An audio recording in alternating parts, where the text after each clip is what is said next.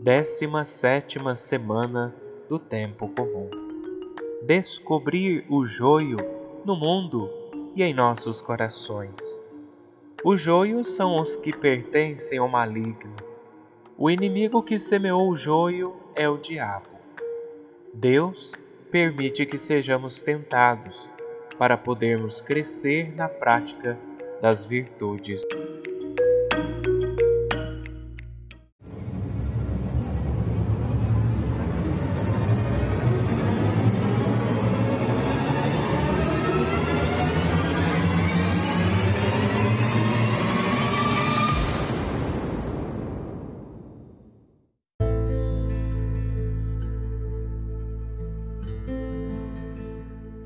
Do Evangelho de Jesus Cristo segundo Mateus. Jesus deixou as multidões e foi para casa. Seus discípulos aproximaram-se dele e disseram: Explica-nos a parábola do joio. Jesus respondeu: Aquele que semeia boa semente é o filho do homem. O campo é o mundo a boa semente são os que pertencem ao reino. Os joios são os que pertencem ao maligno. O inimigo que semeou o joio é o diabo. A colheita é o fim dos tempos. Os ceifadores são os anjos. Como o joio é recolhido e queimado ao fogo, assim também acontecerá no fim dos tempos. O Filho do Homem enviará os seus anjos, e eles retirarão do seu reino todos os que fazem outros pecar e os que praticam o mal. E depois os lançarão na fornalha de fogo. Ali haverá choro e ranger de dentes. Então os justos brilharão como o sol no reino de seu Pai. Quem tem ouvidos, ouça.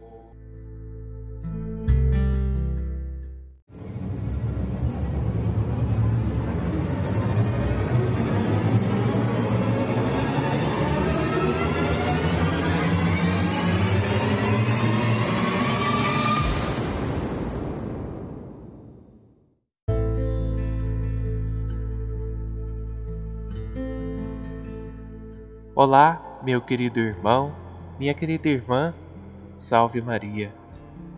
Para entendermos bem o Evangelho de hoje, com a explicação do Senhor sobre a parábola do joio, é necessário ler antes o texto completo, ou seja, os versículos 24 a 30 do mesmo capítulo de Mateus que lemos no sábado passado.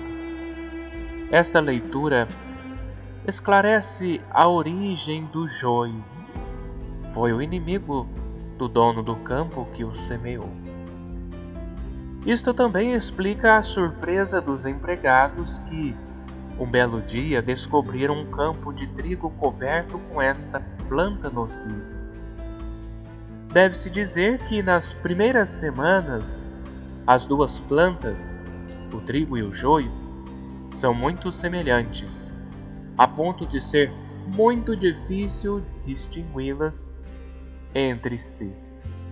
Por isso o Senhor os aconselha a esperar até a colheita, para não arrancar involuntariamente o bom trigo.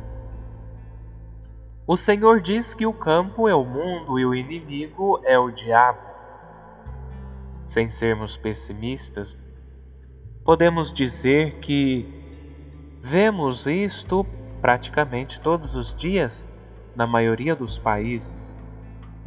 Mas esta explicação não exclui outra, um pouco mais pessoal, na qual o campo é a nossa alma. Deus semeia nele sua graça, como vimos ontem, e o diabo semeia o joio os desejos do mal. O que fazer? No nível pessoal, é sem dúvida essencial reagir o mais rápido possível, sem esperar o fim dos tempos. Isto exige uma prática de piedade que sempre foi praticada na igreja: o exame de consciência. Seu objetivo são tanto as questões pessoais quanto a nossa responsabilidade no mundo em que vivemos. O propósito? Talvez estar mais vigilante, porque uma das causas da abundância de joio é a preguiça humana. São José Maria Escrivá nos diz em uma de suas homilias: Triste preguiça, esse sono. Que Deus vos abençoe e uma próxima meditação.